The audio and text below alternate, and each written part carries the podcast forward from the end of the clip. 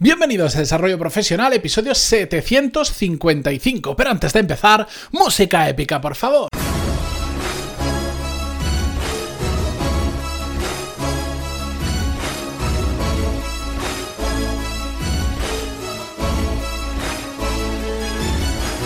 Muy buenos días a todos, bienvenidos a Desarrollo Profesional, el podcast donde hablamos sobre todas las técnicas, habilidades, estrategias y trucos necesarios para mejorar cada día en nuestro trabajo. En el episodio de hoy, como ya os comenté ayer lunes, vamos a hablar sobre el caso que me ha enviado un oyente. Y esto lo vamos a hacer durante prácticamente toda la semana hasta el viernes, donde pues ahí ya haremos un episodio, como todos los viernes, reflexionando sobre un tema que le he estado dando vueltas estas últimas semanas. Estos días respondemos a emails vuestros y desde aquí os recuerdo, si tenéis una consulta, una duda, que me queréis contar vuestro caso, no sabéis cómo afrontar una situación, lo que sea relacionado con desarrollo profesional, pantaloni.es barra contactar y ahí me podéis escribir y preguntar lo que queráis. Si es de interés general, lo contestaré en el podcast y si no, como siempre hago, os contestaré por email, tal como me habéis escrito vosotros, ¿de acuerdo? La cuestión es que el, email de hoy es muy interesante, os lo voy a leer rápido y pasamos a, reflexionar sobre ello. Dice así, hola Matías, escucho tu podcast desde hace bastante tiempo, enhorabuena por tu constancia y la energía que nos transmites, sigue así. Te escribo ya que llevo desde que acabé de formarme en una pequeña empresa, cuatro o cinco trabajadores, y ahora he dado el paso a una gran empresa donde hay más de mil trabajadores, aunque en la oficina solo seremos 14. He buscado algún podcast que hable sobre la incorporación a un nuevo grupo de trabajo y no he encontrado nada. Me gustaría que me dijese si ya has hablado de algo parecido o si podrías hablar sobre ello antes del 4 de diciembre, ya que es la fecha en la que conoceré a mis nuevos compañeros. Un saludo y gracias por tu tiempo. Bueno, eh, gracias a ti por escribirme, por escuchar el podcast, por supuesto. Em, eh, lo dejo anónimo el, email porque no le, dije que lo iba a comentar, eh, pero no le pregunté expresamente si, lo que, si podía decir su nombre o no. Pero bueno, en, la, en estos casos, como no tampoco da muchos detalles, no se identificaría. Pero por si acaso, yo siempre prefiero preservar vuestro anonimato si, si por lo que fuera os puede causar algún problema. Lo dicho, ¿qué nos comenta? pasa de una empresa a otra, eh, cambia de equipo y quiere saber cómo afrontar, ahora que se va a sumar una empresa de mil trabajadores, aunque van a ser, por lo que nos comenta la oficina, un equipo de 14 personas y además esto lo hace el 4 de diciembre y me pregunta por favor, me pide si lo puedo hacer antes del 4 de diciembre. Bueno, pues, pues aquí está, le he dado un poco de prioridad porque normalmente no puedo, no, tengo ya previstos los temas de los episodios de como mínimo dos semanas por adelantado, pero bueno, si me lo pedís así, no pasa nada yo lo adelanto y siempre hay algo que puedo mover.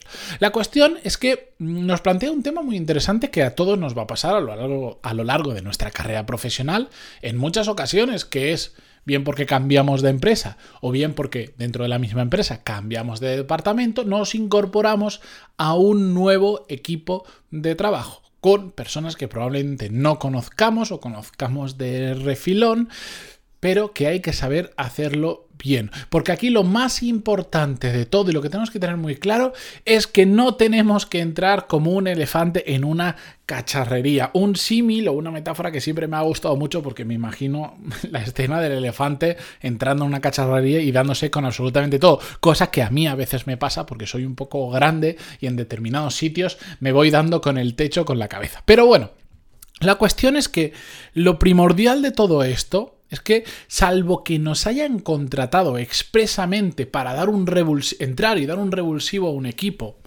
no tenemos que entrar, ¿cómo decirlo?, demasiado fuerte. ¿Y a qué me refiero? A que lo que tenemos que hacer es entender primero cómo funciona muy bien el equipo actual, la gente que hay dentro de ese equipo. ¿Por qué? Porque normalmente, sobre todo cuando hemos pasado mucho tiempo en otro equipo o en otra empresa, venimos muy condicionados por cómo lo hacíamos antes. La forma de trabajar, cómo nos relacionábamos con los compañeros, cómo nos relacionábamos con los jefes o con las personas que estaban debajo, cómo reportábamos, cómo era el día a día. Y por lo tanto a veces mm, lo tenemos eso tan interiorizado dentro de nosotros que vamos a un equipo nuevo y creemos que todo tiene que ser exactamente igual porque al final es el mapa mental que hemos creado de cómo se tienen que hacer las cosas. incluso esto a veces pasa, aunque no estemos de acuerdo en cómo se hacen algunas de esas cosas, nos vamos a un trabajo nuevo y creemos que tiene que ser igual, porque creemos que, digamos, es como el estándar o es lo normal al trabajar en equipo. Es decir, esta condición que traemos previamente nos puede causar algún problema si no somos capaces de entender cómo funciona el nuevo equipo. Porque al final, y lo he dicho muchas veces, cada persona es un mundo y por lo tanto, si un equipo es la suma de personas, cada equipo también es un mundo y tenemos que ver cómo trabajan entre ellos, porque lo más probable es que estén haciendo las cosas muy diferente a, como lo hacemos nosotros. En algunas ocasiones peor, lo cual es bueno porque da una oportunidad de mejora y en otras ocasiones lo están haciendo igual de bien que lo hacíamos antes o incluso mejor porque tenemos que tener claro de que las cosas se pueden hacer bien de diferentes maneras. Nosotros lo hemos estado haciendo de una y este equipo lo hace de otra. Pero el resultado al final, si es bueno, vale exactamente igual, aunque sea la forma contraria de hacerlo, siempre que sea moralmente correcto, etcétera, etcétera. Por eso, yo lo que os planteo, y es que es algo muy simple, es las primeras semanas, los primeros días, estar muy atentos en tratar de entender a las personas que forman parte de ese equipo y cómo se relacionan entre ellos y con el resto de la empresa. Hacia arriba, jefes, hacia abajo, subordinados o personas que trabajan de alguna manera para ese equipo y también de forma transversal, es decir, otros equipos dentro de la misma empresa que pueden tener o no los mismos objetivos, pero digamos que están en la misma línea de mando, por decirlo de alguna manera. Y entonces lo que tenemos que hacer es preguntarnos, y esto yo lo he hecho cuando me he incorporado a equipos nuevos, he empezado a trabajar con gente que no conocía, lo que me he planteado siempre es, ¿qué rol juega cada persona en ese equipo? Y en cuanto a rol, no me refiero a qué título pone en LinkedIn, eh, líder, lo que sea, eh, manager de no sé cuánto, experto en... No, no me refiero a lo que pone en LinkedIn, me refiero a la realidad, porque a veces de lo que pone en LinkedIn a lo que hace la gente de verdad varía bastante, bastante. Entonces tenemos que entender cuál es su rol, el rol de cada persona. El equipo en este caso son 14 personas, son unas cuantas, pero lo suficientemente pequeño como para poder abarcarlo y viendo cómo funcionan, entender quién lleva la batuta, quién no lleva la batuta, quién sabe más de un tema, sabe más de otro, quién se comporta de qué manera en cada situación. También toda esa información que se consigue simplemente escuchando y no hablando más de la cuenta. Estamos en una fase de aprendizaje y por lo tanto tenemos que escuchar mucho y preguntar mucho más para después volver a escuchar. Toda esa información nos va a revelar, por ejemplo, también cuáles son las fortalezas y debilidades, no solo de cada individuo del equipo, sino del conjunto de individuos, es decir, del equipo en sí. Y diréis, bueno, ¿y eso, eso ahora para qué nos sirve? Bueno, pues nos puede servir para mucho. ¿Por qué? Porque el equipo tiene fortalezas y debilidades. Y nosotros también tenemos fortalezas y tenemos debilidades. Lo que tenemos que hacer es intentar ver dónde cuadran nuestras fortalezas con sus debilidades.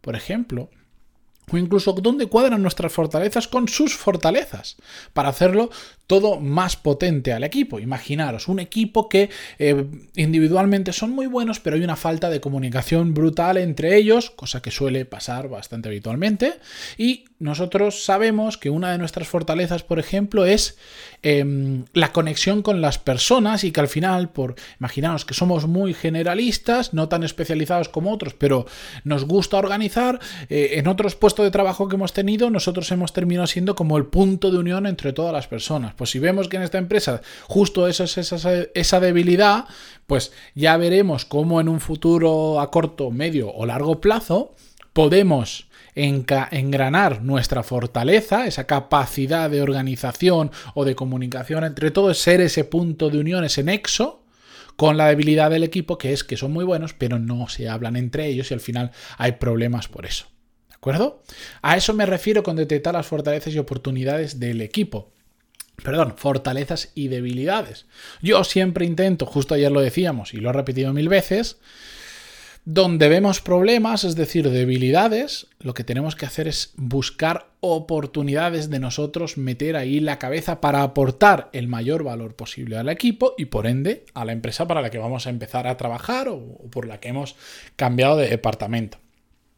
Otro punto muy importante que no nos podemos dejar de lado cuando entramos a trabajar en un nuevo equipo es ver cuán receptivos son a los cambios. ¿Por qué? Porque en muchas ocasiones cuando llegamos a un puesto nuevo, sea una empresa nueva o no, solemos ir con un extra de motivación, porque a todos nos gustan este tipo de cambios que suelen ser a mejor. Ah, imagínate que estás eh, desempleado y de repente te surge una oportunidad y entras en una empresa, pues vas con una emoción que en otros momentos, no, que cuando llevas igual 15 años en el mismo puesto y estás quemado, que no tienes esa motivación. O simplemente por cambiar de equipo o cambiar de empresa, pues eh, aire fresco, personas nuevas, ambiente nuevo, siempre suele ser un, plato de buena grasa. es un, momento de mucha motivación y eso en ocasiones hace que eh, se junte, como decir, el agua y el aceite, que ya sabéis que, chocan entre sí. ¿A qué me refiero? A que nosotros vamos con mucha motivación, con ganas de hacer muchas cosas, de empujar a tope y nos encontramos con un equipo que es muy poco receptivo a los cambios, que no quiere que se haga nada nuevo, que están ya tranquilos con eso y de repente llega uno de fuera que no lo conocen de nada y no para de intentar cambiar las cosas, de proponer cambios, lo que sea. Y eso a veces genera roces iniciales que si no se solucionan bien, y esto es salir a otro costal, eh, es complicado solucionarlos en un futuro. Por eso, al final, lo que veis es que tenemos que ponernos en las cabezas de esas personas, ver cómo funcionan para que hacer que nuestra entrada sea muchísimo más eh, suave y ver dónde realmente podemos aportar más según la experiencia que tenemos, la motivación que traemos y qué papel está jugando cada uno dentro de ese equipo. Es decir, al final es como hacer un pequeño plan estratégico que no hace falta hacer un documento de 50 hojas ni de una, simplemente es entrar con cabeza. Porque lo he visto muchas veces. He visto gente muy demasiado motivada o, que no tiene en cuenta eh, al equipo en el que está entrando y comete errores de novato de novato, de no haberse parado a escuchar a la gente que hay en ese equipo e ir con una aproximación bien por exceso o bien por falta inadecuada para ese equipo de trabajo. ¿De acuerdo? Por eso es tan importante parar un poco, como siempre digo, ganar visión estratégica de dónde nos estamos metiendo y conforme a lo que vamos aprendiendo y a lo que vamos escuchando, actuar en consecuencia. Así que, eh, querido oyente anónimo, espero que estos consejos eh, te sirvan. Todo esto también Después la casuística es muy grande, pero ya te va dando una idea de cómo hacer esa aproximación a tu nueva incorporación el 4 de diciembre. Espero que como este oyente vosotros también estéis consiguiendo nuevas oportunidades de trabajo, siempre a mejor, eso espero. Eh, si es así, me lo podéis contar, que estaré encantadísimo de saberlo. Y si ya lo sabéis, tenéis dudas, sugerencias, queréis presentarme vuestro caso, no sabéis reaccionar a una situación, lo que sea, puntos barra contactar, que estaré encantadísimo de, escucharos y de leeros. Y por cierto, mm, no sé si lo voy a anunciar mañana o pasado, pero traigo una pequeña, una pequeña novedad, una tontería que ya, ya os contaré. Creo que, el, creo que el jueves os la voy a contar para no adelantar acontecimientos. Con esto yo me despido hasta mañana, eh, no sin antes agradeceros vuestras valoraciones de 5 estrellas en iTunes, vuestros me gusta y comentarios en iVoox y hasta mañana. Adiós.